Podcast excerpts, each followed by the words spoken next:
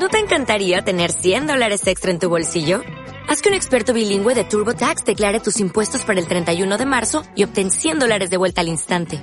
Porque no importa cuáles hayan sido tus logros del año pasado, TurboTax hace que cuenten. Obtén 100 dólares de vuelta y tus impuestos con 100% de precisión. Solo con Intuit TurboTax. Debes declarar para el 31 de marzo. Crédito solo aplicable al costo de la presentación federal con TurboTax Full Service. Oferta sujeta a cambios o cancelación en cualquier momento. It's a kind of magic. It's a kind of magic. A kind of magic. One dream, one soul, one prize, one goal, one golden glance of what should be. It's a kind of magic. One shot Buenos días, buenas tardes o buenas noches. Bienvenidos a la decimoquinta transmisión de la tercera temporada de la Radio del Merodeador, el primer podcast argentino sobre Harry Potter. Mi nombre es Arilu y como el sauce boxer ya nos chocó en forma de pandemia de coronavirus y destrozó el Foranglia. Volvimos a Hogwarts para seguir grabando la segunda parte de esta tercera temporada de la Radio del Merodeador porque no hay dos sin tres. Le paso el tereré ya que estamos al ex copiloto y co-conductor Neo. ¿Cómo estás? ¿Cómo estuvo tu... no sé hace cuánto no grabamos? ¿15 semanas, tres semanas, qué sé yo? ¿Cómo estás? Buenas, eh, no fue tanto como, como una, un mes como ha pasado otras veces, pero sí, qué sé yo, una quincena. Bastante bien porque resolví un montón de cosas de esas que me estaban pisando los talones. Estoy acá haciendo todo lo contrario que hay que hacer cuando hay que hablar, hay que reclutar la voz, que es clavarme un tereré con mucho hielo, contrario a lo que hacen los cantantes, que siempre le sacamos el hielo todo. Pero bueno, este, el calor que hace lo amerita, no lo estoy sufriendo porque, bueno, nosotros nos gusta el calor, somos team verano, pero bueno, siempre es una buena excusa para mandarse unos buenos tereré. El mate en sus múltiples formas no puede faltar, ¿no es cierto? Totalmente, así es. Y bueno, de eso vamos a comentar un poco. Eh, no tenemos algo así como de gran volumen para comentar ahora. Tenemos la noticia triste, nuestras algo de redes y eh, algo súper random que, que pasó hoy y que enganché de casualidad, así que les vamos a estar contando. Antes de pasar al tema principal, que hoy vamos a, hoy vamos a contar de qué vamos a hablar, ¿no es cierto? Sí, es- así es porque si no después se nos, se nos pasa, nos hacemos los misteriosos. Eh, muchas notas de color para hoy, así que está bueno. Eh, espero que salga algo entretenido y si no, gardenos en la, en la caja de comentarios, en nuestras redes sociales.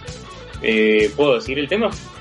Sí, sí, sí. Bueno, vamos a hablar eh, de la primer parte, porque lo vamos a hacer por partes, de eh, el análisis del libro, del sexto libro, El Príncipe Mestizo, o como le gusta decir a Salamandra, el, el misterio del príncipe. Muy misterioso. Después me, me va a explicar el porqué del cambio del nombre. Así es, así es. Es un libro enorme que Neo ya empezó a leer y que yo le- les diría que repasé, pero la verdad es que no. La, la vida Marvel me ha estado demandando entre bastante trabajo y exámenes, así que bueno. Recuerdo, sí, hay, hay episodios que son inolvidables, ustedes lo sabrán. Vamos a ver algunos de- del comienzo y después vamos a seguir haciendo episodios sobre otros temas. Después a medida que, que Neo vaya avanzando vamos a ir volviendo a hacer otros análisis. Para, no sé cuántas partes podremos llegar a hacer, no queremos prometer, pero bueno, mínimo cuatro, vamos a decir. Y es que la proporción da para eso. Llevo más o menos un cuarto de libro, así que capaz que cuatro hacemos. O sea, mínimo. Y después que terminemos con el libro, aparecerá la película. Vamos a tratar de hacer la menor referencia posible a lo que es la película, si bien hay- este libro tiene un montón de información que está excluida en la película. Y entonces, bueno, resulta toda información nueva para el Neo que lo está leyendo. Y también hay muchas cosas en sí mucho más profundas. Ustedes ya saben, ustedes ya vieron la película y si han leído el libro, saben que la película es odiable, así que vamos a enfocarlos en el libro y en la información que nos trae, ¿no es cierto? spoiler lo de la, la película odiable. Eh, yo igual ya por ahí le he dado con un caño en alguna que otra ocasión. Me acuerdo incluso cuando hablamos con la gente de Radio Hogsmeade de, de Perú. Sí. Pobre, la, la religó esa peli. Eh, no sé si venía el caso, pero bueno. Este, mm, vamos a ir yendo a las diferentes secciones que tenemos para hoy. Sí, Así, después vemos el tema de- del break que tengo. Tengo una pequeña queja ahí. Ah, ganaba y se quejaba. y, y spoileamos también parte de la información del break. Bueno, tenemos una noticia que algo random pasó hoy cuando yo estaba este, desayunando. De repente me llega una notificación de que el actor de Victor Crumb estaba haciendo una transmisión en vivo. Bueno, sí, yo entro, ya que estamos a ver qué pasó. Y fue algo muy, muy random porque estaba, eh, estaba en el auto para decir que, que esta cuenta de Instagram, de la cual estaba haciendo la transmisión en vivo, era la única cuenta oficial de él. Que no había otras, que las demás eran falsas, y qué sé yo, de que encima parece ser, por lo que yo entendí, de esas cuentas falsas, le pedían guita a la gente. Ya me imagino los nombres de las cuentas. Víctor Camp. Uy, la paraste de pecho, Colorado. Ah, igual era parte, era del actor. Así que... ¿Cómo se llamaba el, el muchacho este? No eh, me sale el nombre. Me da una broma. No, cuando tiene me un sale el nombre re complicado, este, porque bueno, posta que es del, del norte europeo. Pero bueno, sepan que el Instagram, ay, no me está apareciendo, es, es el único.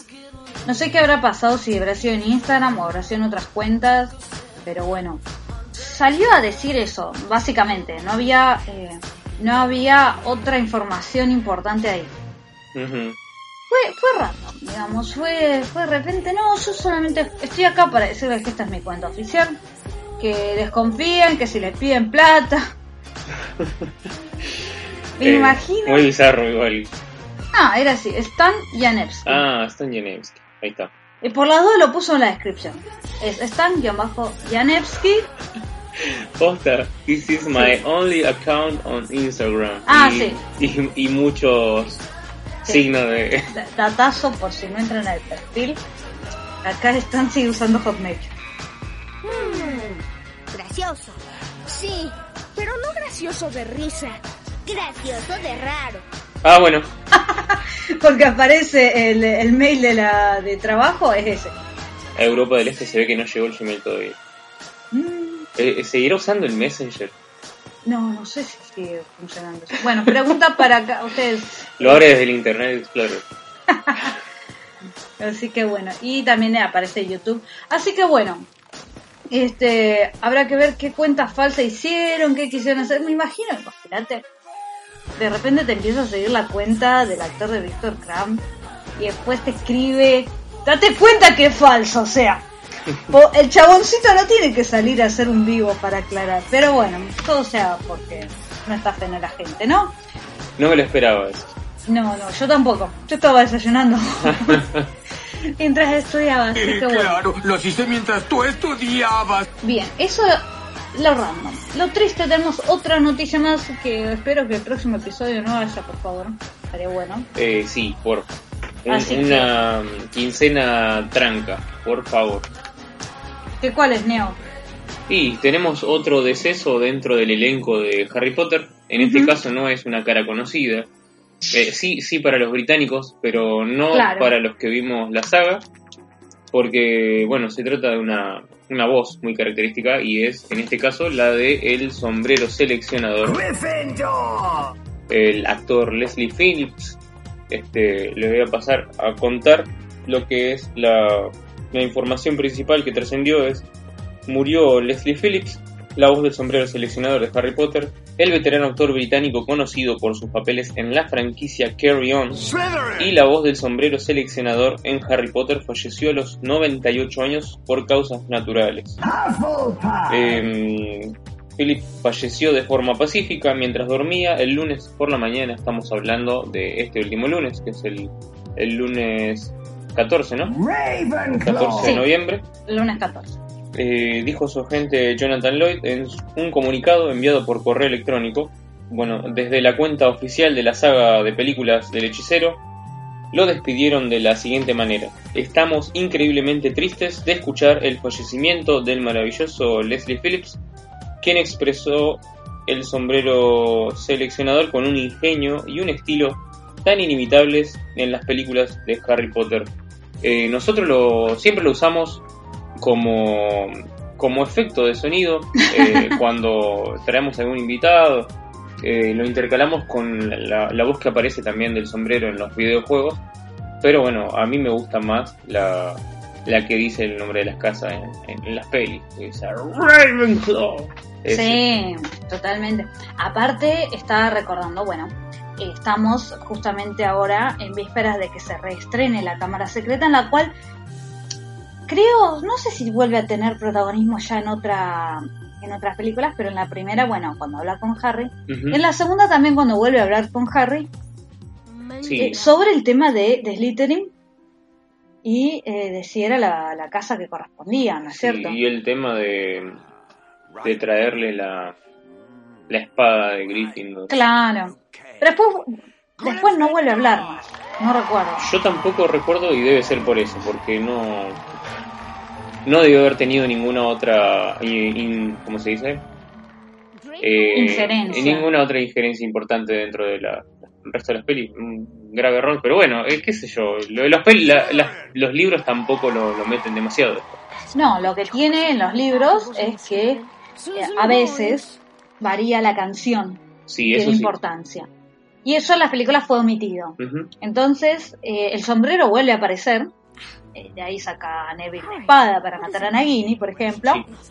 Eh, pero no vuelve a hablar, lamentablemente. Así que bueno, nuestros eh, saludos. eh, lo- este, nue- nuestro acompañamiento a los familiares, ¿no es cierto? Que ni en pedo nos están escuchando porque hablamos en español. No, sí, que Pero bueno, nosotros hacemos el acompañamiento igual. Lo, lo- iba a decir, total, de los medios argentinos no deben saber nadie. Así que el podcast de acá tampoco. Este, Pero bueno, no, el acompañamiento respetuoso a la familia. ¿Cuántos años tenía, Leo? ¿Lo tenés ahí? 98 años. Ah, bueno. Era del 20 de abril de 1924, Aries como nosotros. Y bueno, el fallecimiento acá veo que se dio el 7 de noviembre de 2022, así que ya, ya Como una semana después nos Sí, avisaron. sí, tal cual. Trascendió Parece mucho que la noticia llegó en carreta. en Internet Explorer. llegó a velocidad internet explorer. Hmm, difficult, very difficult. Plenty of courage, I see. Not a bad mind either. There's talent, oh yes, and a thirst to prove yourself. But where to put you? Not Slytherin. Not Slytherin. Not Slytherin, eh? Are you sure? You could be great, you know. It's all here in your head.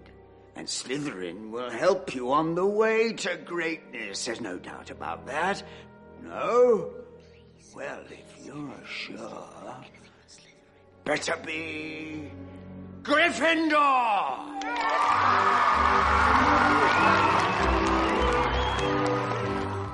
Bueno, algo que quería comentar en relación a esto, ampliando la noticia que charlamos con Clary en el episodio anterior, que es que se dio a conocer por eh, la causa del fallecimiento de Robbie Ah. Coltrane. Que quedó eso. en- En su momento nosotros grabamos prácticamente 12 horas después de que, de que había muerto Robbie Coltrane y no se sabía, así que ampliamos que eh, según el certificado de defunción que se dio a conocer, tuvo una falla orgánica múltiple, o sea, desastre, jodido Ujú. mal, y eh, también se, se dio cuenta de que había estado haciendo una lucha contra la sepsis, una infección en las vías respiratorias inferiores y obstrucciones en el corazón. O sea, era un panorama pero súper complicado que o, no trascendió antes de la muerte, pero que evidentemente cuando hace un año grabaron el reencuentro, eh, él estaba al tanto de esos problemas Sí, y estaba al tanto de que la cuenta era más regresiva que, que en otros momentos de su vida, digamos. Claro.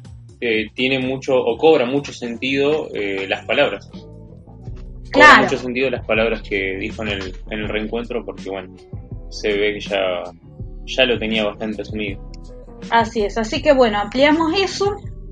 Y lo otro que eh, quería comentar, ya saliendo de esto, eh, eh, le decía a Neo, quiero hacer una denuncia pública. A ver, cierto.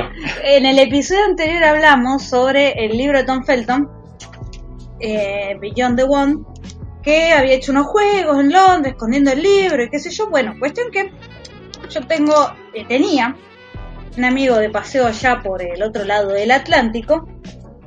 Y entonces dije, ay, no me haces el favor y no me traes el libro que mi tía me, me compró, que tía de allá. ¿Y te lo trajo? No, no hay, no hay libro. Y no es culpa de mi tía, y no es culpa de mi amigo, es culpa de Amazon. Amazon se vendió y me, me vendieron humo de que era el mejor reparto y yo había comprado en otra oportunidad algo de Amazon. Bueno, no sé qué pasó. No sé qué pasó porque tenía que llegar el 25 de octubre y era tiempo más que suficiente para que mi amigo lo pudiera traer. Ujú. ¿Cuándo llegó el libro a la casa de mi tía? El día que mi amigo estaba en el avión. Mi amigo estuvo dos semanas en, en Europa y el libro no llegó. Ah, Sí. Entonces la denuncia en este caso es contra Amazon y no contra tu, tu amigo. No, no, como lo voy a escrachar, pobre mi amigo, que toda la buena voluntad del mundo le le, mandamos puso. un saludo. Claro, que es, aparte, a- paso a aclarar que es una de las personas que nos ha invitado a cafecito. Muy bien. Eh, ustedes pueden seguir el ejemplo del amigo de Ari. traerme el libro, no, este, No, el cafecito. El cafecito, el cafecito estamos. Pero el libro está, es mío, pero solamente tiene que llegar a mí y ya va a llegar. Yo, yo estoy confiada en que va a llegar. He hecho otras gestiones que todavía no voy a. Te voy a contar una vez que sea posterior. Igualmente, no sé si es Amazon o la distribución del libro, tipo la editorial. Ojo, Y lo averiguaremos. puede ser. Pero bueno, la cuestión es, eh, es esa: que lamentablemente el libro no está en Argentina. Así que. Y no lo tengo todavía. Ay, llora. Si querés llorar, llorar. No, otro día. O- hoy no se llora. Este, después le subí la nota del examen y lloraba. Nada, no. Bueno, em, ¿qué decir? ¿Qué decir? Bueno, esas eran las novedades que teníamos para comentar, pero también estuvimos subiendo a las redes, y ustedes lo habrán visto, si Instagram no se lo silenció, eh, que estuvimos en Animefix, el evento que conduce este, también en Neo, y en el cual también hizo shows. Voy a aprovechar a saludar a, a nuestros oyentes que estuvieron ahí, que eran Nacho y Gerald. Que bueno, que les, les voy a decir que nos escriban sus opiniones sobre los episodios, porque me dijeron Ah, que sí. estuvieron escuchando, pero que cuenten qué piensan, así lo podemos compartir. Y que también estuvieron ahí viendo el show y todo eso, porque avisamos en el grupo de Harry Potter y entonces eh, se acercaron al evento. Bueno, yo eh, personalmente les agradezco a todos quienes se hayan acercado al evento a escuchar, a ver los shows. Me pone muy contento eso. Y bueno, espero que se hayan copado, que les haya gustado mucho, sobre todo el mundialito de canciones de, de Chayanne, que fue un éxito, que explotó en, en- en Instagram, todos se coparon, votaron su- sus canciones favoritas. Y bueno, estuve cantando ahí el podio, seguramente lo vamos a revivir en algún momento, a ver si, si hay más canciones que les guste. Pero bueno, yo la, la pasé muy bien, espero que vos, Ari, la hayas pasado también bien. Sí, Eh, no la no pudimos hacer la, la trivia de Harry Potter porque no hubo tiempo. Después les cuento por qué hubo un, un tema ahí con el, el horario, el cronograma.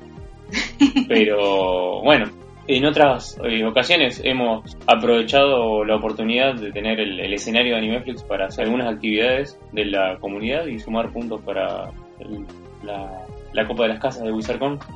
Esta vez no se pudo, pero bueno, ustedes estén es. atentos que siempre, siempre hay oportunidad.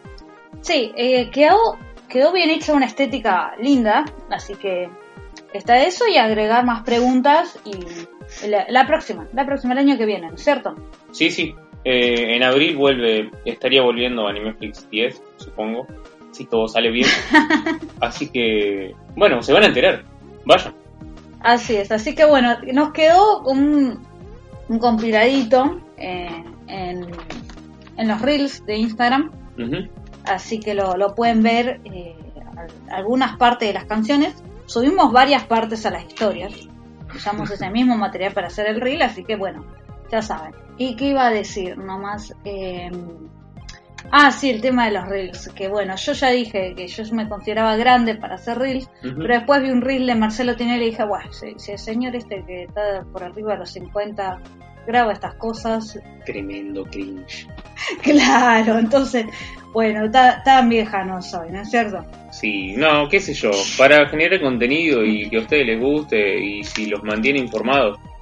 Eh, ahora, si, si vamos a hacer lo mismo que estos que este señor, o el caso de Mariano Martínez, que, que por ahí no sé también qué, qué le pintó hacer esas cosas que No, no- estoy al tanto. No estoy Ah, al bueno, no, mejor, mejor. Si querés después te muestro y compartimos el cringe juntos, pero eh, no te perdés de nada. Bueno, Eh, escuchen, algo importante. a ver, Si de repente la boludez que hacemos dan cringe, nos avisan, nos mandan un mensajito, o nos hacen Claro. llegar a través de otra persona. Che, me dijo un amigo que quiere mandar este mensaje anónimo. Que- que Estas no da. no da. Ustedes nos avisan, no hay drama, sin rencores, este, y lo cortamos. es un servicio a la comunidad de los merodeadores. Claro, por favor usted avisen no, porque no está bueno que la gente nos mire porque le da cringe.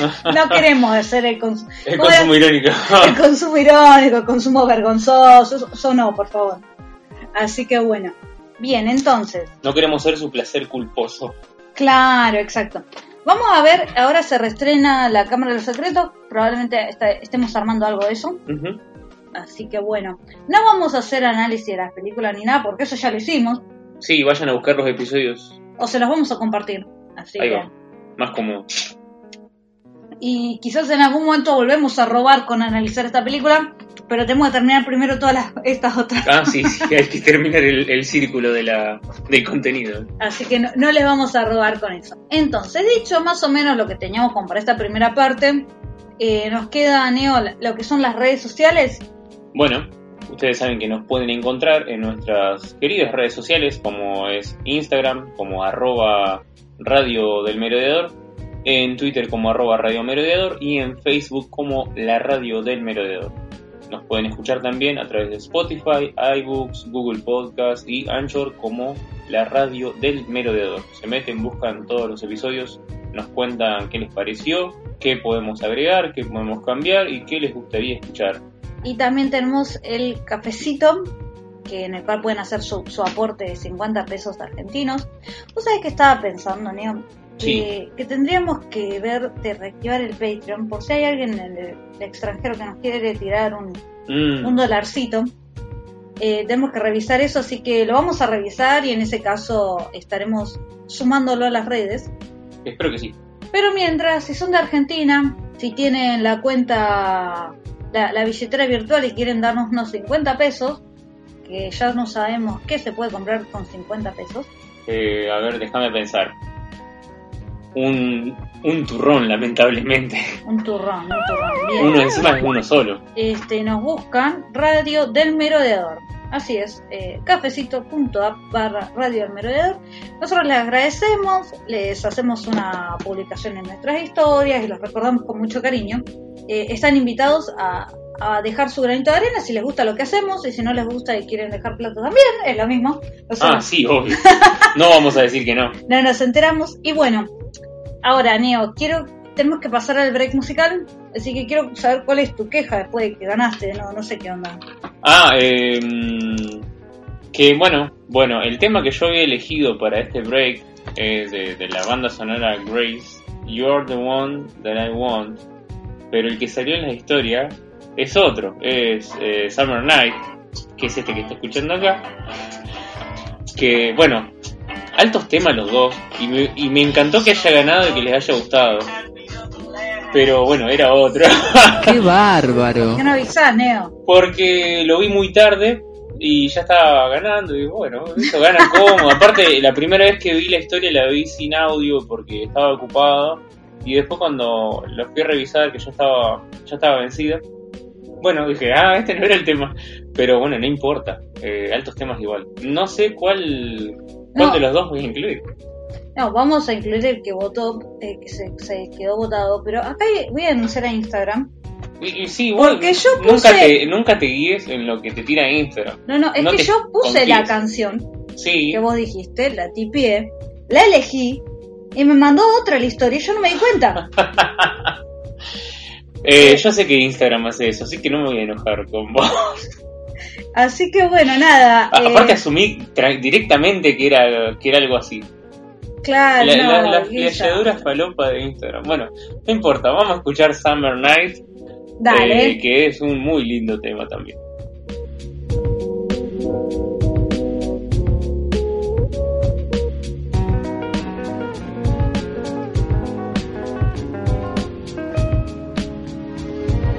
La radio del merodeador, donde la magia te encuentra.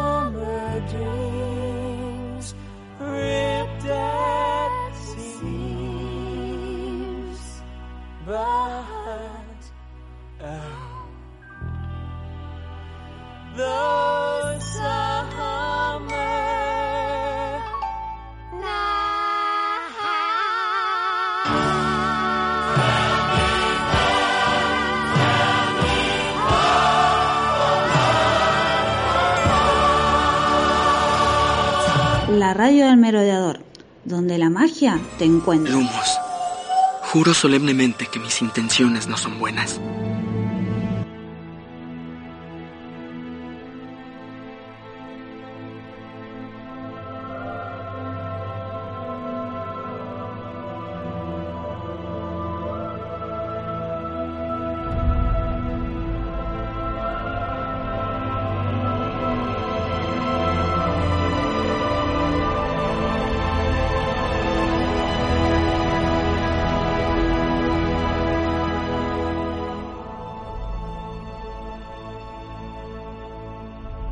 Bueno, estamos de regreso en esta segunda parte, este decimoquinto episodio de la tercera temporada, parte 2 de la radio del merodeador, el primer podcast argentino sobre Harry Potter. Como les adelantamos, vamos a estar hablando sobre una primera parte del misterio del príncipe, el sexto libro, el penúltimo de la saga, uno de los libros más oscuros, más completos, más intensos realmente que hay, y, y es un baldazo de información. Yo la verdad estaba tratando de recordar y las especulaciones que había, ¿no es cierto?, en torno a ese libro. En torno, porque aparte en esa época, viste, te tiraban el título seis meses antes, una cosa así. Entonces todo el fandom estaba todo especulando a ver qué pasaba. Así que bueno, también vamos a comentar ese tipo de cosas. Pero antes vamos a hacer lo que es una ficha técnica, ¿no es cierto? Eh, sí, así es. Eh, en este caso, justo este libro tiene un montón de, de esas cuestiones eh, anexas, porque ya a esta altura estaba todo el circo armado. Este, hay un montón de cosas para hablar y comentar, pero bueno, vamos a ir por parte, porque como dijo Ari, lo vamos a ir dividiendo y no nos queremos quedar sin, sin información extra. Pero bueno, hay que empezar por el principio y bueno, eh, dice así, Harry Potter y el misterio del príncipe se publicó por primera vez en inglés el 16 de julio de 2005 eh, bajo el título original de Harry Potter and the Half-Blood Prince, que bueno, se, se traduce literalmente como el príncipe mestizo, bueno, y ya, ya te dije, si vos sabés por qué Salamandra le puso el misterio del príncipe, Sí, sí. me lo, ¿sí sabés? Contame un poquito. Bueno, más o menos. A ver, primero porque son idiotas. Fin. Bien. Ahora, segundo, hay una cuestión de que Salamandra pensó el uso de la palabra mestizo podía herir susceptibilidades en Latinoamérica. ah, lo hizo por una cuestión de corrección política entonces. Algo así, digamos. Recordamos obviamente a nuestra conformación a partir de la invasión de España, están los mulatos, están los mestizos, y quizás, ojo, no es nuestro caso en Argentina, ¿no? Pero quizás hay, hay algún país, por ahí, sí, si ustedes conocen, buenísimo el dato, del cual la palabra mestizo puede llegar a ser un insulto. Mm, Entonces eh, decidieron que iba a ser el misterio del príncipe, lo cual a Latinoamérica le pareció ofensivo. que me pongas un título aparte para no herir susceptibilidades o no ser discriminatorio, escúchame, claro. el motivo es ese, digamos, que la palabra podía tener eh, connotaciones Eh, de ese tipo. digamos. Claro, me, me ofende que creas que me voy a ofender, algo así.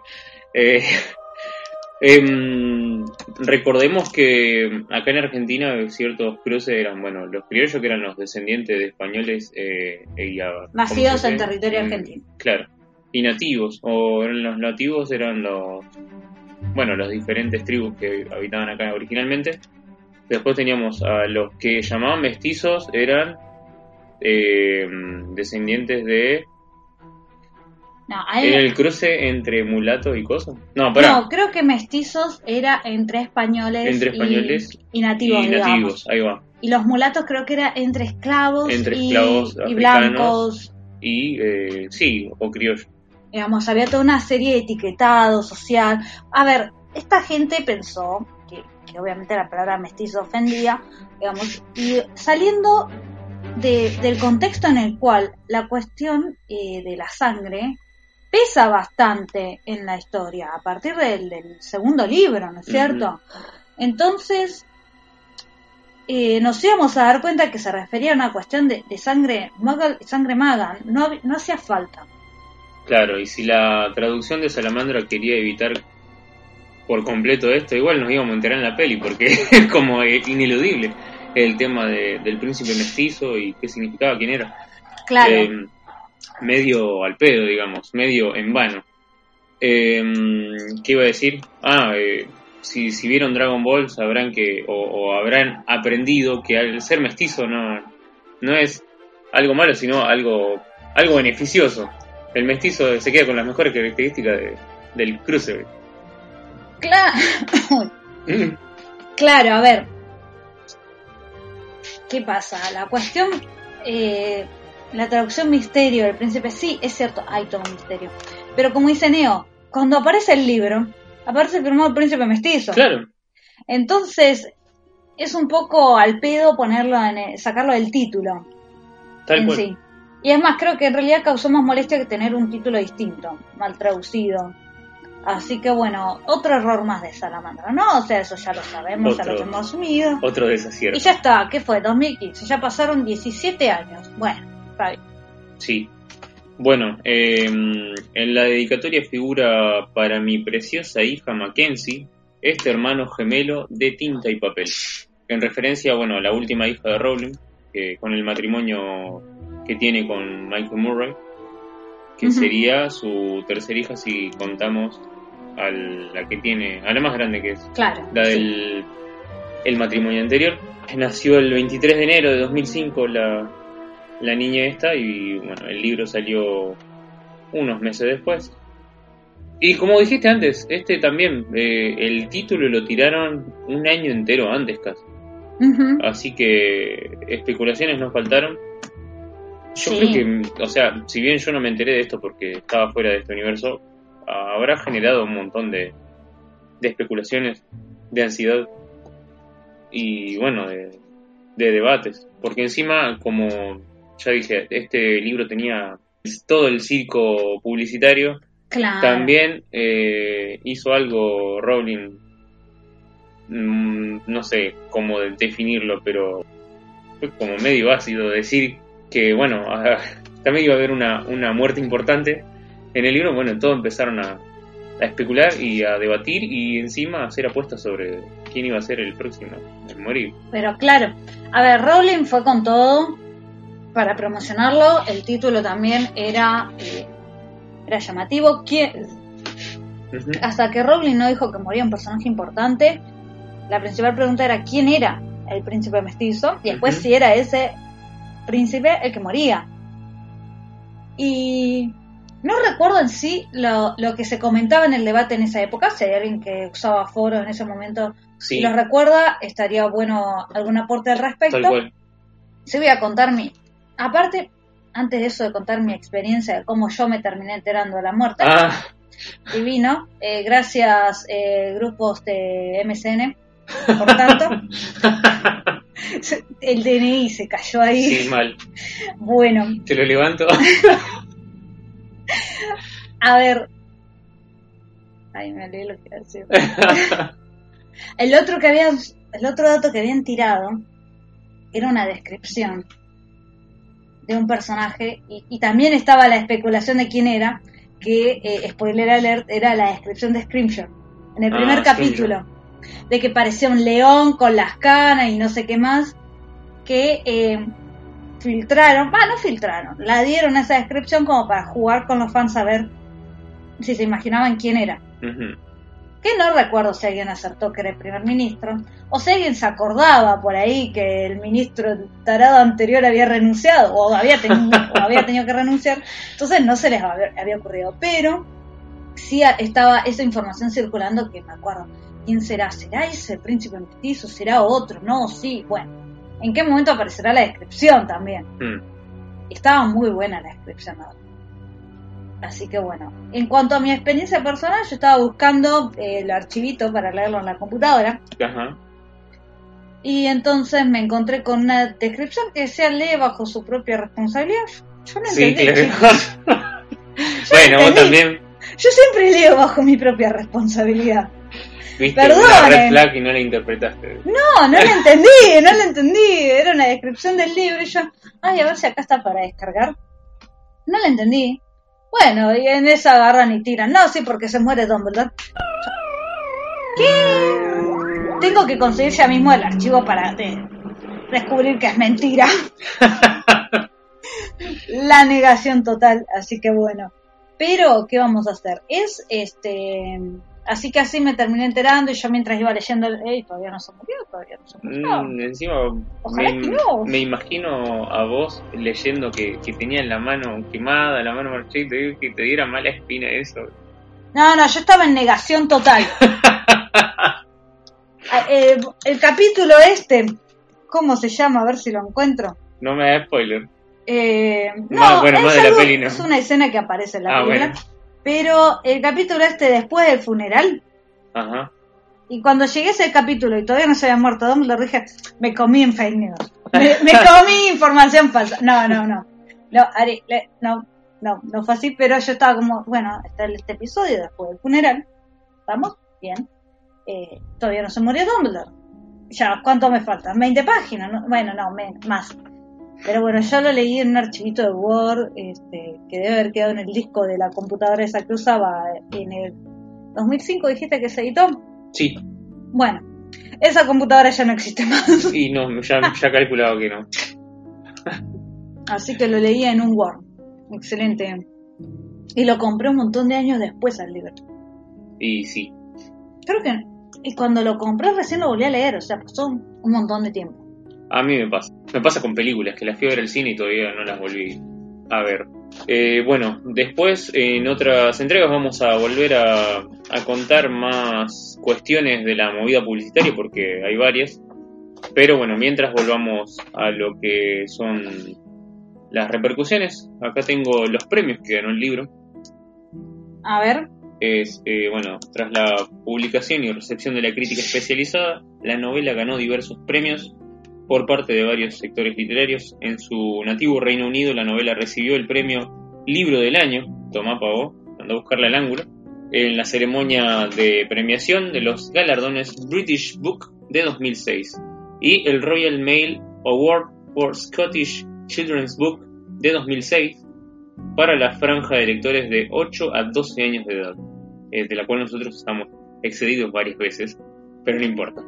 Eh, entre los galardones eh, en el mundo angloparlante destacan el Premio Pluma por Best Book of the Year y Best Children's Book, así como el reconocimiento de la American Library Association al listar el libro en mejores libros para jóvenes adultos. Ahí sí estamos. Mentira, yo ya pasé eso. A- Ari puede que se la estire un poquito más, joven adulta, ah, sí, sí, pero yo totalmente. ya, ya estoy recontrapasado. Bueno, eh, y bueno, otros más como los Nickelodeon Choice, como el libro del año, The New York Times, como 100 libros notables del año. Está, es obviamente Harry Potter debería estar dentro de esos 100, si se publicó uno en ese año. Eh, bueno, el Oppenheim Toy Portfolio por el Platinum Seal, o sea, ganó una, una poca de platino. Eh, CCBC Choices y bueno, el CAFI de Publishers Weekly, un montón de cosas. Este libro está ambientado entre los años 1996 y 1997. Yo tenía 9 años y 10 respectivamente. Arilu si quiere lo dice, si no, no, yo ya lo tengo asumido. ¿Qué Eh, años, qué- cuatro, ¿Cuántos cinco. años tenía cuando, cuando, Cuatro, mientras cinco. pasaba esto de la novela? Cuatro o cinco. Está bien, igual me consuela que yo era un un poquito más grande cuando se, se publicó realmente. Claro. Este, Sí, ya ahí es otra cuestión. No sé si por ahí queda al- algún otro dato más antes de, de por ahí entrar al contenido. eh, yo lo dejaría por acá, Dale. así después, más adelante, contamos otras cosas. Como vos habías dicho antes, la primera impresión que tengo de este libro es el cambio de clima, que en general se Sí. vuelve completamente oscuro y, y lleno de una sensación de peligro constante. Y bueno, se ve a los personajes bastante alterados respecto de, de otras entregas. Así es, sí. A ver, empieza primero, el primer, primer capítulo es por lejos uno de los mejores comienzos que hay en la saga. A, a mí me encantó y me, sorprendió gratamente, más allá de que sea diferente a la, peli. Nunca espero que el, comienzo del libro sea igual a la peli, ya me acostumbré a esta altura. Pero esto me, sorprendió y, muy bien. Hay algo para comentar sobre este, este capítulo y es que Rowling lo había planeado de mucho antes, quería incluirlo en el primera entrega, después lo quiso meter en la cámara secreta y después lo iba a meter en el prisionero de Azkaban pero siempre le quedó afuera porque eh, tenía que contar un montón de, de información que no, no- no digo no venía al caso, sino que te hacía spoiler de lo que iba a pasar más adelante. Claro. Entonces, donde recién encajó por completo fue en este libro, Sí, sí. así que recién ahí eh, vemos, y sirve también de raconto para ver cómo evoluciona el tema del mundo mágico en relación al, al mundo de los magos. Por- sí, por ahí quizás en el quinto hubiera quedado bien. Creo que en los primeros dos no iba. Son libros mucho más infantiles y este contenido directamente, estrictamente político, y bélico. queda más después de que aparece Voldemort. Y el repaso de este primer ministro Muggle sobre todos los hechos que ya vimos en los cinco libros anteriores y lo que ya conocemos desde la perspectiva de un tipo que aparte no puede decir nada, o sea, ¿usted primer ministro le piensa contar a alguien de esto? es, es buenísimo, digamos. Sí. Eh, un dato, por ejemplo, había un fan que había calculado que el predecesor eh, de, de este primer ministro que recuerda todas estas cuestiones había intentado arrancar el cuadro en un ataque de histeria o algo así. Ajá. Bueno, según los cálculos que se hicieron y todo eso, el predecesor era la señora Margaret Thatcher. Ah, Así que cuadra perfectamente en esa cuestión, pero realmente está muy bueno. Es un muy buen pie para presentar al nuevo ministro, pero también me gusta mucho esa forma de cómo va contando las cosas Fatch al primer ministro. Y cómo el primer ministro, viste, la, la va como asimilando como puede. sí, sí. Es muy divertido y, y, y digo, me, me sorprendió mucho, muy gratamente. Eh, bueno, después de este episodio ya vamos a donde arrancaría la peli, pero ya encontramos la otra diferencia Sí, significativa y igual es que... antes de pasar al- a lo que sucede luego, Ah, sí. sí, seguimos fuera de la perspectiva de Harry, lo cual no me acuerdo si en el quinto había pasado, Ah, no estoy segura, ahora después lo verificamos, pero me encanta la frase de cierre del episodio. ¿Qué diciendo el mago? Diciendo, eh, el mago diciendo, che, pero ustedes son magos. Y sí, señor primer ministro, los del otro bando también saben hacer magia. Es el remate perfecto de, de ese capítulo. Ese es genial, sí, es genial. Me, encantó esa aparte, viste, los- el ex ministro y el ministro actual diciendo, en serio tenemos que estar aclarando esto. tal cual. Pero bueno, bien. Entonces, en el segundo episodio seguimos fuera de la perspectiva de Harry, Sí, como pasó en la peli también. claro. Y, y entonces la calle de la hilandera. Sí, Ahí vamos viendo ya, eh, aparecen otros tres personajes, aparece todo otro, escena, otro, otro escenario. Este, bien, bastante mortífago, ¿no es cierto? Así que de ese no sé qué era lo que justo quería comentar que te interrumpí. No, que la diferencia significativa acá sería que, bueno, en la, en la peli, corregime vos porque capaz que no me acuerdo bien, pero no se lo muestra a, a Peter Pettit. Ah, no, creo que no, no lo deben haber contratado, chicos. ah, no se- le se alcanzaba para Timothy, no le alcanzaba para pagarle a Timothy Spall. No, porque estoy segura que no apareció en toda la película. Así que, igual la verdad que la participación que hace acá es completamente inútil. Bueno, no me lo spoilé. No, no, digo, en esta escena. es ah, la muy de adorno, muy bueno, en la adorno. escena sí, bueno, pero ahí revela que, que lo tienen ahí, qué sé yo, bueno, Está en algún lado. sí, sí, tal cual. El chaboncito está con su ex compañerito eh, Best Friend Forever de Hogwarts. Mal. Bueno, pero más significativa me parece la Sí. diferencia del siguiente capítulo, que es Reencuentros y Noticias, donde ahí sí alcanzamos la perspectiva de Harry. Pero eh, si recuerdan, en la peli está. No está en la casa de los Dursley, en Little Wingfield, sino que está en un bar. ¿Por qué iba a estar en un bar? No sé, bueno. Bueno, igual dijimos que no íbamos a hacer comparación de la No, película. pero me Esa pareció que me pareció que venía el caso por la, la diferencia muy significativa. Sí, nos Pero vamos bueno. a adelantar eh, al análisis de la película. Esa escena no tiene nada que ver, re chicos. ¿No? Cuando entras al cine, ves eso en el estreno o preestreno, que creo que ese año fui al preestreno, y dices, ¿qué le pasa? ¿Qué hace acá? David ¿Por qué está Yates. con un diario que Sí. se mueve en un bar más? No, pero Claro. bueno, ya, eh, volvamos al libro. volvamos al libro. Del episodio 2 creo que está muy bueno, muy bien representado eh, los tres personajes. Está bueno que eh, Bellatrix blanquea la desconfianza que le tiene Snape. Que Narcisa banca y le pide ayuda y Snape está ahí firme y para ayudando y que aparte nos enteramos de la misión que le había dado, la misión suicida que le dio a, a- a Draco A Draco. de matar a Dumbledore y en el juramento inquebrantable que vos ya estás como ¡ah! Y al final le pide que bueno que si, que si Draco no puede lo haga él o sea ya estamos chicos estamos todos rejugados Claro. en este momento, eh, es como que ya ahí te va adelantando toda la trama de la, de la historia. Toda la trama del libro está resumida en eso. Harry sospechando de Draco. y adivinen qué, el príncipe mestizo ahí nomás así. es- Estaba, yo creo que no hacía falta llegar, no me acuerdo a cuál, episo- a cuál eh, capítulo en el cual dice, bueno, el príncipe mestizo soy yo, idiota. este, porque, pero bueno, está todo ese juego de, de- de misterio y, y todo eso está puesto sobre la mesa. Y acá directamente nos cuenta, a través de la perspectiva de Snape y, y de Narcisa de Bellatrix, dónde estamos parados. Y por qué sabemos que Harry tiene razón. Pobre flaco que no encuentra una sola prueba para culpar. Claro, se basa en, en- en cuestiones de piel. Pero bueno, eh, por algo es elegido. ¿Por qué no le dan un poco de bola? Claro, aparte alguien que intuitivamente siempre, bueno, depende. Porque recordemos que en el primer libro pensaba que el que ayudaba a Voldemort era Snape, Sí. se equivocó.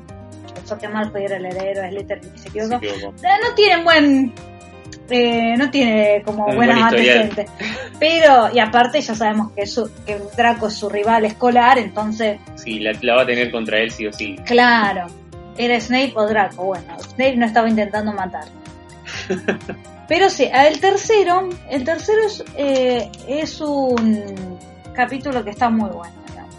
Ujú.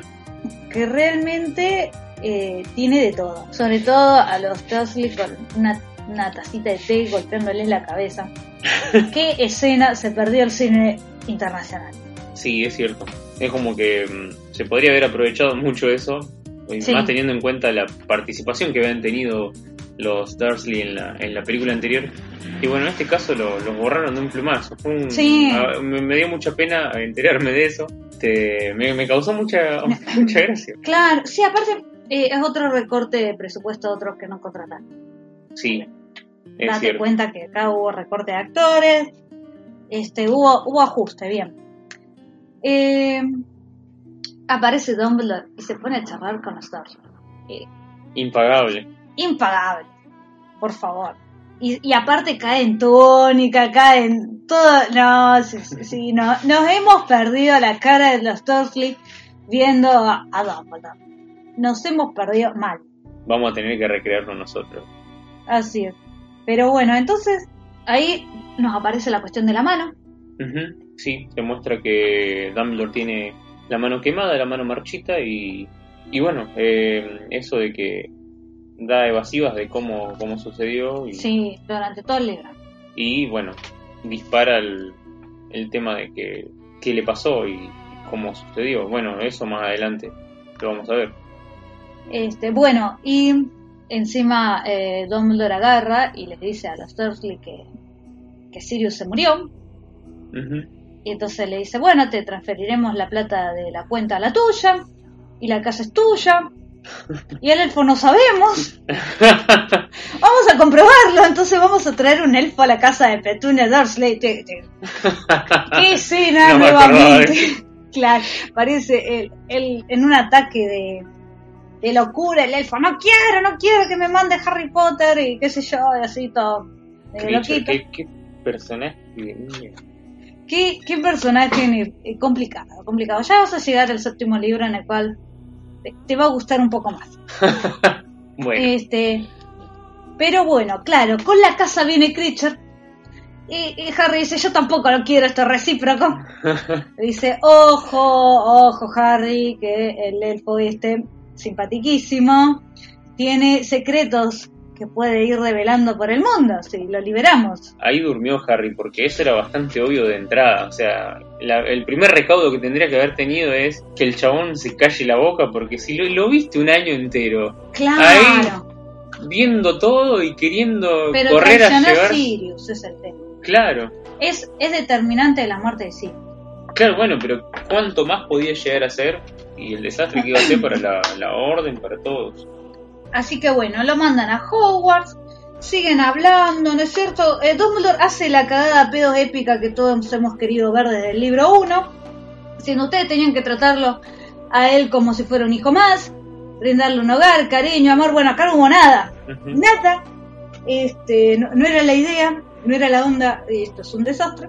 Y el reproche así, entonces eh, está bueno, está, está bueno, digamos, está cada pedo. Aparte, nos damos cuenta, obviamente, después que Dumbledore ya sabía que le quedaba menos de un año de vida, adelantándonos a lo que nos entramos en el séptimo, que entonces va a modo de hacer cierre, digamos, de despedir, de decir, bueno, acá el encantamiento, Harry se tiene que quedar hasta el día de su cumpleaños, cuando cumple la mayoría de edad. No, no, pero Ja- Do- eh, el, eh, Dudley, Dudley. Es mayor a los 18, bueno, nosotros a los 17, pues nos pinta. Porque Entonces- somos magos y podemos. Y eso también le enoja a, ver, a vernos, no sabemos por qué. Escuchame, flaco, te lo estamos sacando al pibe un año antes. Claro, bueno, también te va a quejar de eso. Es como que siente un, un privilegio sobre, sobre él. Sí, pero te sacamos al pibe antes, a ver. Eh, otro, otro, digamos, como cierre, nos pone así como una frase épica. Que vayamos en busca de la aventura, esa caprichosa seductora, ¿viste? Te queda leyendo y dice, ¿qué le pasa, señor? Le, le pintó Es el la- episodio 3, este capítulo 3. le pensó que le estaba hablando a Bilbo Bolsón como para convencerlo de que vayan al, a la montaña de, de Smoke. Bien, y entonces ya tenemos. Eh, recapitulémoslo. Tenemos un súper, eh, un importante personaje presentado nuevo, el nuevo ministro, Ujú, Scrimshaw, el de la descripción que recorrió en internet. Sí, Y ahora venimos con otro personaje que va a ser muy relevante en este libro y que es eh, que van a conocer a Horace Slogan para convencerlo de que clases en Hogwarts. sí, eso viene en el, en el cuarto episodio que tiene como título lisa y llanamente el, el nombre del Claro. personaje, Horace Slughorn. Eh, bueno, pues eh, está bastante fiel a lo que mostró la peli. Por ahí encuentro una diferencia en, en cuanto al aspecto físico de Slughorn, que dice que tiene un prominente bigote que en la película Ah, no aparece. Pero más allá de eso, está, está bastante bien, está bastante bien adaptado. Sí, aparte de que, bueno, el caos en el departamento, la conversación. eh, va, más o menos la conversación, sí, porque en realidad Dumbledore agarra y le deja a Harry. Sí, diciendo, mira, acá está la atracción interesante que vas a querer en Hogwarts, que no la vas a tener en otro lado, que es el elegido, acá. Mira, como que. te, te apetece. Y lo deja charlando, hablando de sus cositas. Sí, fui profe de tu, de tu madre, qué sé yo, y, y los ojitos, y que pareces tu viejo. No, la de siempre. Y como hablando, y qué sé yo, un montón de cosas así. Entonces, con eso se convence al el chabón, ¿no es cierto? Más o menos. O me Sí, estoy salteando algo. aunque no, sí, pero en ese primer instante no lo, no lo admite. digamos. Claro. O sea, como que Dumbledore ya sabía que, que había lo había conseguido llamar la atención de Slughorn, pero bueno, el viejo no te lo iba a decir. Y aparte acá lo que tenemos es que en ningún momento hablan de la materia que va a dar horas. Ah, de una. Sí, es ¿Qué- verdad. que después genera confusión más adelante. Claro, qué manera de engañarlo a Harry. y a todos nosotros como espectadores, porque espectadores, como lectores, porque lo primero que pensamos eh, y siempre Sí. es que la, la materia que va a dar es defensa contra las artes oscuras, ya que es la que bueno viene cambiando de profesor desde que empezó el Claro, libro. ese que le falta al profesor el año pasado. Hablan sobre Umbridge y todo, y nos reengaña, y lo y bueno, cierran el trato, ¿no es cierto? Arreglan y qué sé yo. Igualmente, eh, fuera de eso, ¿no es cierto? Pero está la cuestión de fondo, ¿no es cierto? Lo que se va mencionando en el primer eh, capítulo, en el segundo no recuerdo si tanto, en el tercero sí, y en este cuarto también. Es la cuestión de la muerte de Sirius. Que acá nuestro amigo Harry, que ya no sé, no sé cómo se llamaría eso, pero no lo habla, no lo piensa, ni lo sueña, nada, el tema de la muerte, Sirius. Mm. Y que bueno, Dumbledore habla con él, no, lo lleva re bien. ¿Qué sabes si lo lleva re bien? Hace dos horas que lo viste. ¿Me entendés? ¿De qué, qué onda? No, pero Dumbledore tiene una pedagogía encima. Claro, sí, no, es una cosa como siendo bueno. Y hablan y qué sé yo. Y está bueno, digamos. Pero esta es la forma, y me adelanto al otro episodio, en la cual Harry va, va a hacer el duelo, digamos. Cada vez que alguien quiera hablar del tema de Sirius, se va a llenar la boca de comida, no va a querer hablar, no, bueno, un psicólogo para Harry, ¿no es cierto? Porfa, manden, manden currículums No le hubiera hecho mal. por favor. Así que bueno, y tenemos la noticia hermosa de que se acabaron las clases de oclumancia Ah. con Snape y que va a haber, atención gente, clases particulares con Dumbledore. Nada malo puede salir de ahí. Claro. O sea, el mago más importante y más poderoso de los últimos tiempos le va a dar clases particulares. Unas clases particulares muy particulares. Totalmente. pero creo que ninguno se esperaba el tipo de contenido que iban a tener. En ese momento Sí. era como, porque no sé, hechicí- hechizo. Claro, sí, algo como le hizo Lupin con el, Claro, con el, con el patrón, algo con así. los dementores, claro. Bueno, no, no. Y entonces, eh, no sé si por ahí algo que quisieras comentar ya de, de este episodio, que decimos charla, los Dursley, vamos a la madriguera, en el medio contratamos un profesor. Noche intensa, ¿eh? Sí. Eh, no, eso es todo. Este, me pareció muy respetuoso el tema de, de no aparecerse directamente en la casa de alguien. Es como cuando uno llega cinco minutos después de la hora que le dijeron para que, bueno, una especie de cortesía. Claro. No, no llegar antes, no caer antes de la hora que te dijeron. Bueno, los magos no se aparecen específicamente donde quieren ir, sino que te dan una chance de que vos como, como anfitrión detectes a, a quién te quiere visitar primero. Claro, sí, este. Y luego, eh, entonces llegan a la madriguera, que tiene que estar todo recopado, qué sé yo, y al fin se encuentra con sus amigos y todo. Y se encuentra con una noticia que va a marcar el ritmo, no del libro, pero sí de la película. Se encuentra una noticia de que Fleur del actor está en la madriguera porque está saliendo con eh, el hijo mayor de los Weasley, con Bill. con Bill.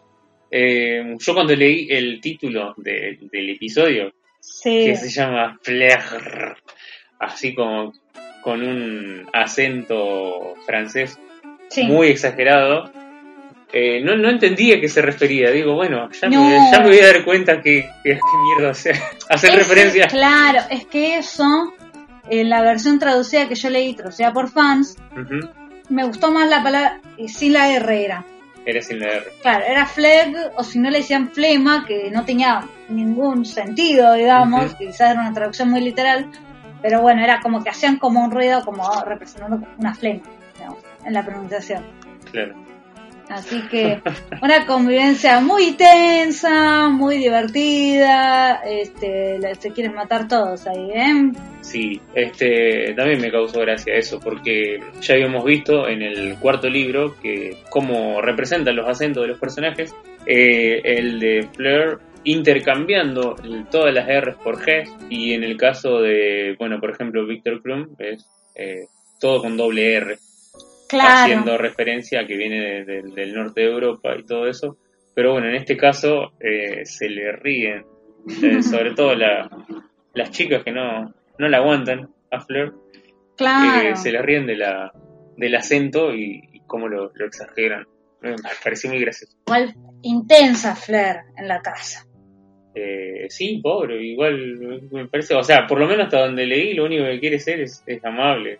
Después, bueno, se ve que no le sale muy bien. Claro, o sea, porque uno puede decir, bueno, las chicas le tenían envidia, qué sé yo, pero es intensa, ¿viste? Está todo el tiempo hablando, opinando de cosas. Bueno, eso, eso lo noté, sí, Entonces, pesada, claro, sí, no, la- no es que solo por ahí es porque es linda, es porque se, se puso pesada. Así que bueno. Y acá hay todo un panorama de la situación, del ministerio con el nuevo ministro, vamos completando del primer episodio, sí, porque están vendiendo cosas truchas para protegerse, este, de todo, ¿no es cierto? Hay toda una cosa. Está todo eso, digamos, eh, por ahí en la charla, en la madriguera, hasta que, bueno, también después está la canción esta que escuchan en la radio, eh, y que, o, o no es acá. Bueno, ¿qué pasa en una canción y Flor se pone a cantar? No, no llegué a esa parte, así que o quizás sea en otro momento, pero, Sí. eh, pero bueno, A mí lo que me llamó la atención de ese contexto es el, el, el reloj de los Weasley que marca que, que todo el tiempo están en peligro de muerte. Y eso me pareció re fuerte. sí. Sí, eso bueno, dada la situación, o sea, como que hay una amenaza, si vos estás en país que está en medio de una guerra, digamos, estarías como en la misma, en el mismo Sí, estado. sí, pero digamos, eh, si vamos al- a lo que es el contexto de, de signos que te van a armar la situación de, de peligro o de que va a pasar algo, que hay una amenaza, eh, bueno, en contextos más normales vas a recurrir a otras cosas. Pero en este caso, que es un contexto mágico, eh, bueno, se busca otros recursos y justo este recurso es muy directo. Es como que pueden venir relojes. Se puede morir cualquiera en cualquier momento, ojo, no se olviden, ¿viste? Es como así, Claro. estresante. Bueno, igual también lo que pasa, empieza a surgir la semilla de qué le pasa a Thomas. Ujú. Ah, también. Interesante de que no, sí, me voy, no, no, gracias, no vengo a cenar, que qué sé yo. No, está mal porque se murió, Ca- se murió Sirius, ah, está culpable, o no, o estaba enamorada. Este empieza toda una especulación que está bueno, digamos, después no lo olvidamos, ¿no? Pero eh, que Tom no se ve bien. No, no tiene el pelo de colores, tiene otro ánimo, entonces está bueno que te va tirando la, la semilla ahí a ver, a ver qué pasa. Sí, es verdad. Este, y después, después vamos al callejón de Agón. Eh, sí, llega el momento de que se acerca el regreso a clase y obviamente tienen que reponer algunas cosas. Sí, Eh, creo que el, el, el tema de, de Ron era que bueno, la capa por ahí le quedaba corta y, porque era muy alto. claro, Y tenían que ir a, al callejón de Aeon y de ahí es cuando empiezan a manejarse con conocer el local de, de los hermanos, de los gemelos. Sí, eh, sortilegios Weasley y que quieren ir, quieren conocerlo, que en este caso, bueno, hasta entonces yo no, no habían visto. claro. Pero eh, también, antes de ir a eso pasa que eh, Harry les blanquea que lo de la profecía es cierto.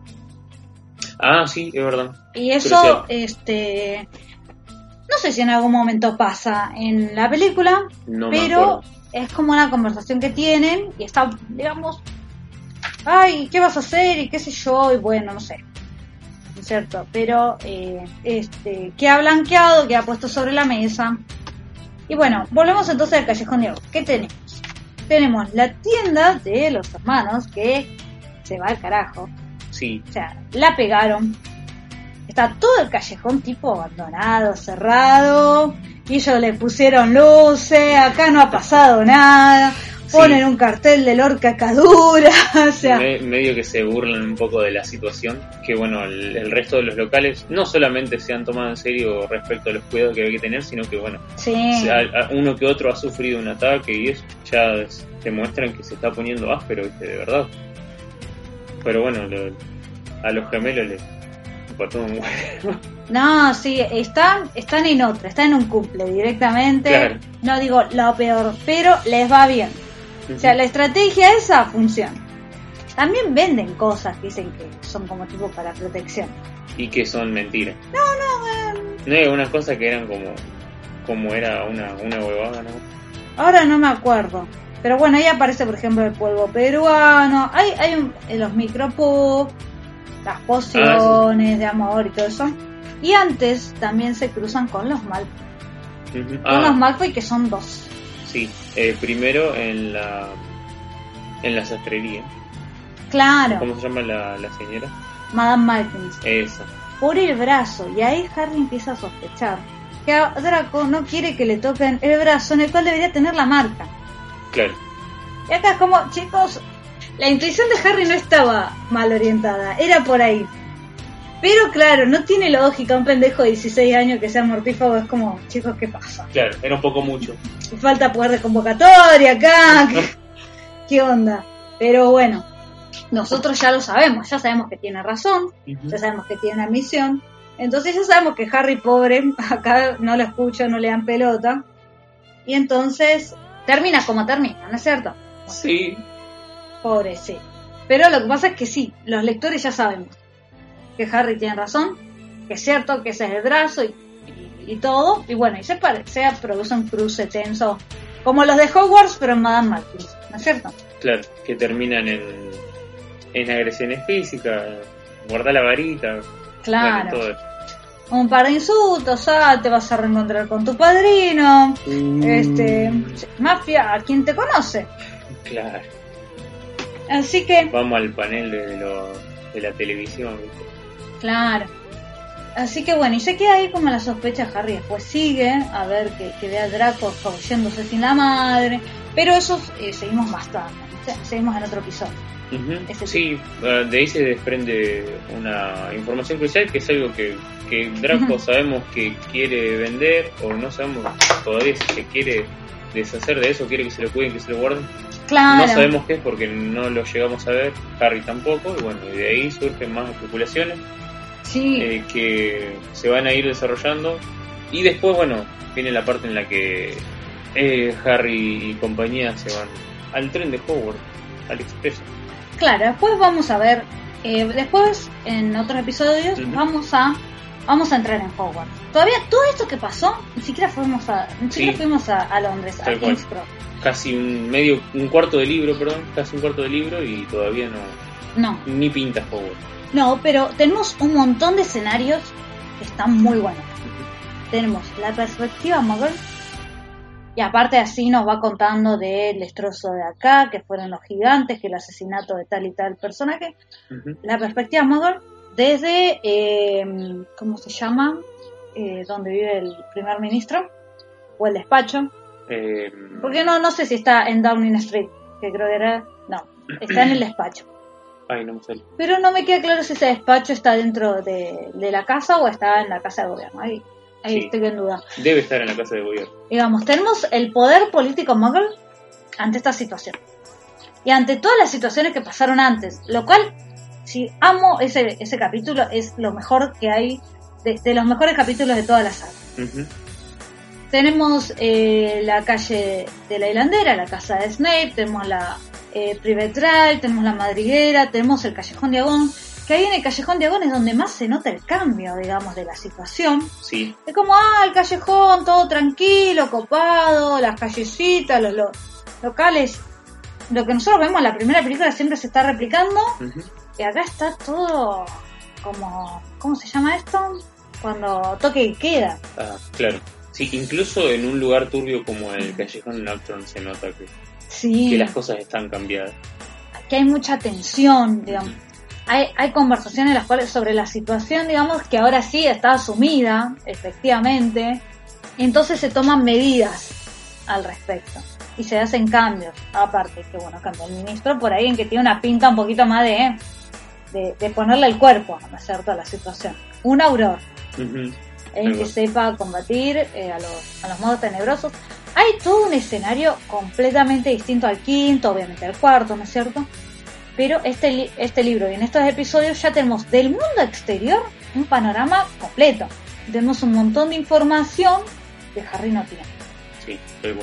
Sí, y que y otra información que va accediendo digamos, de cómo reaparecen algunos personajes eh, cómo están reorientados digamos Blair ocupa otro rol es la conocemos de otra forma eh, los gemelos también se fueron de la casa y están eh, triunfando con lo que venían preparando en el libro anterior así que eh, tenemos un panorama que es distinto que ya de por sí ya pinta otro tono gris oscuro, digamos. Sí, así es. Bueno, ya cuando vayamos adelantándonos, sobre todo yo, porque lo estoy leyendo por primera vez, en la historia le vamos a traer más detalles, vam- vamos a afianzar nuestro análisis y bueno, van a aparecer indefectiblemente más comparaciones con la peli, pero no por hacer un listado de diferencias, sino de eh, darle peso a las cosas que por ahí se hicieron diferente o directamente se omitieron, que eh, en este libro son, son importantes, son eslabones.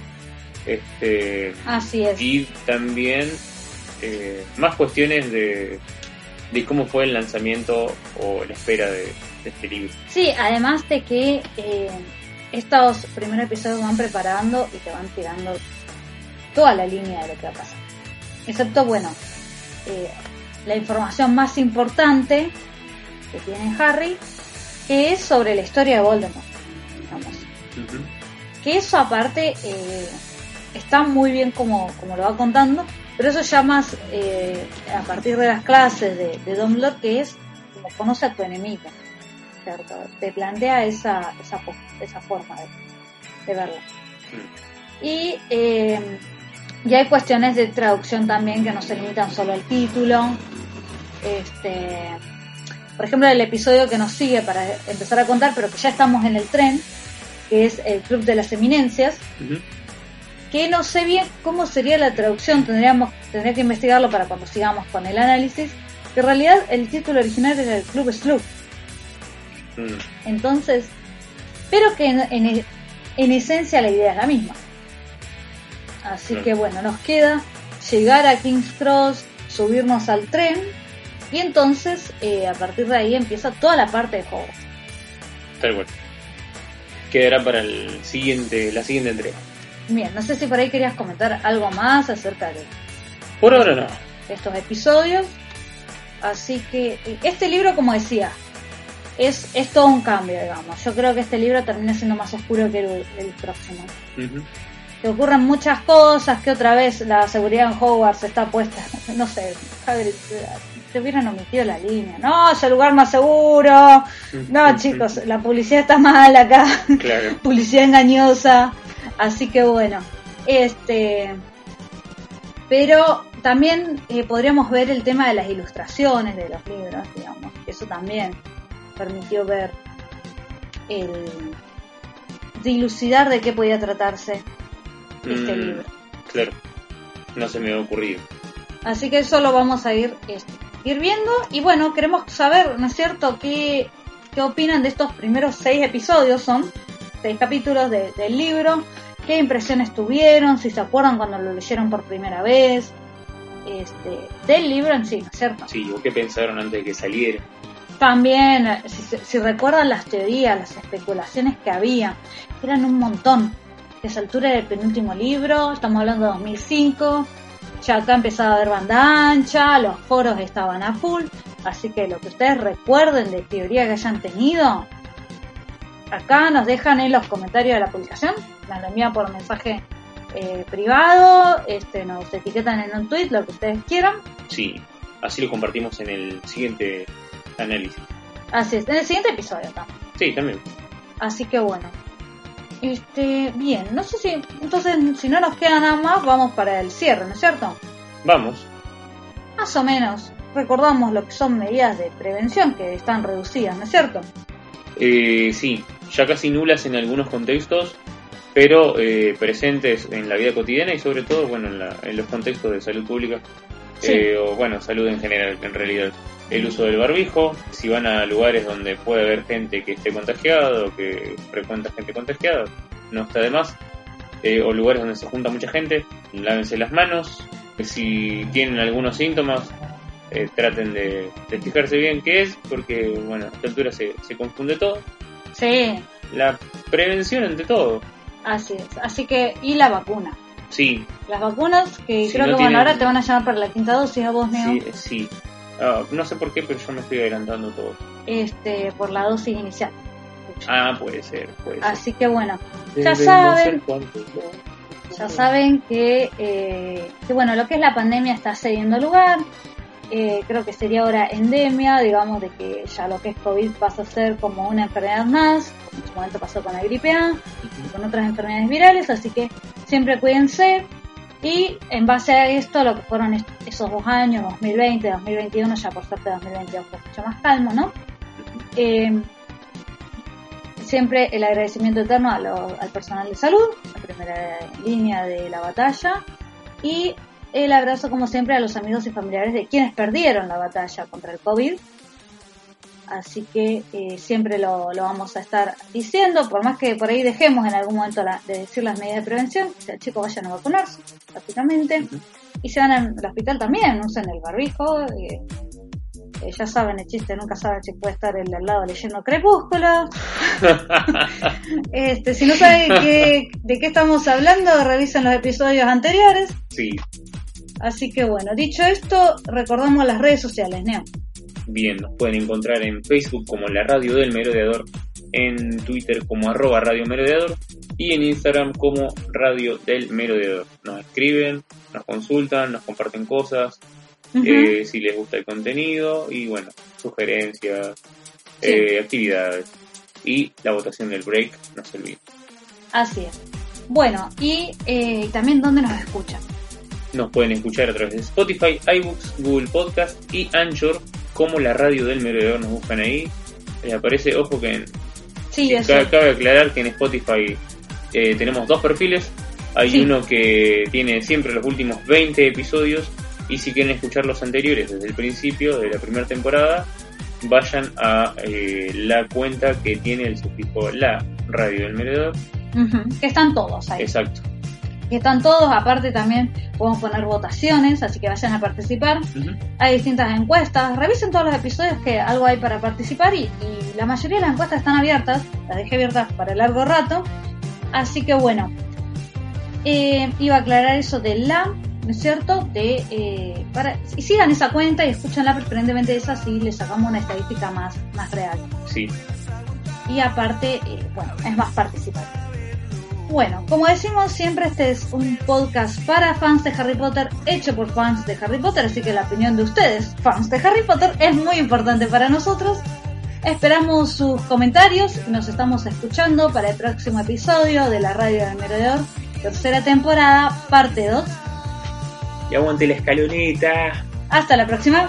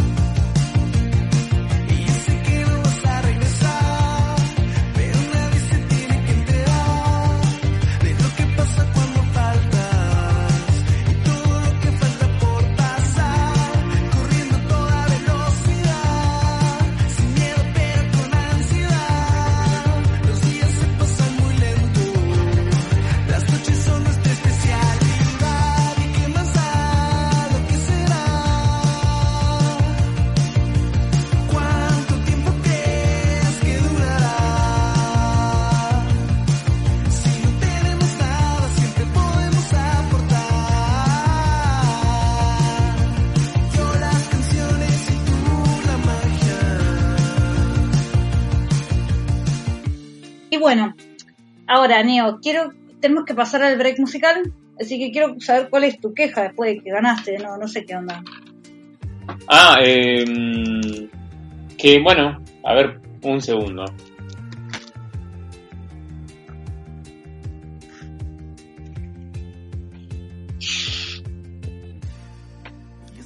Ruido de terere.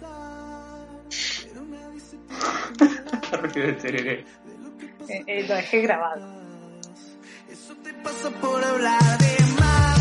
¿Qué más da lo que será?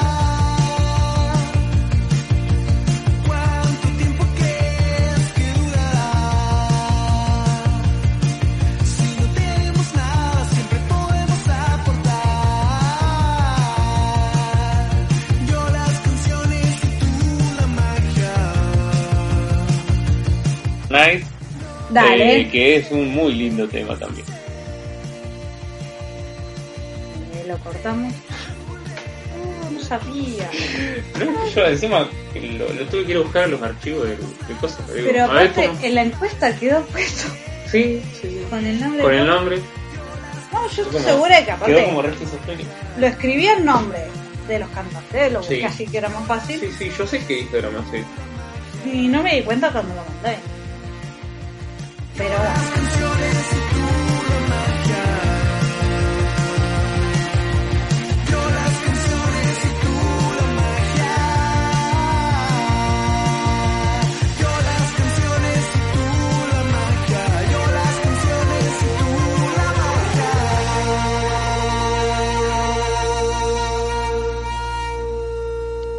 La intuición de Harry está bien orientada ahora.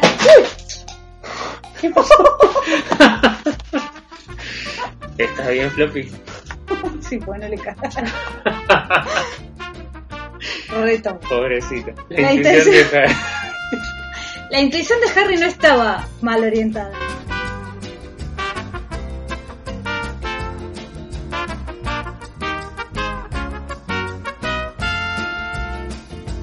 Lados, bueno, para prevención de, de los... Uy, la puta madre, ya me, ya me volví a perder. Eh, Este está re duro, boludo.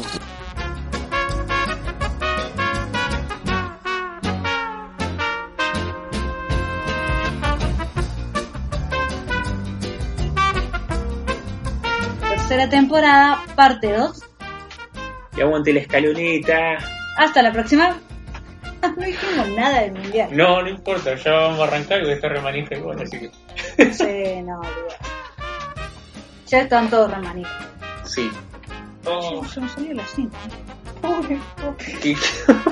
¿Le Eso- pegaste? No, ¿No? no, Pero justo está diciendo, voy a agarrar la botella, hizo un manotazo y la. Sí, se asustó, pobre. Alto salto pegó. Pobrecita. Pobrecita, Floppy. Ningún perro salió lastimado en la grabación de este episodio. y la paré.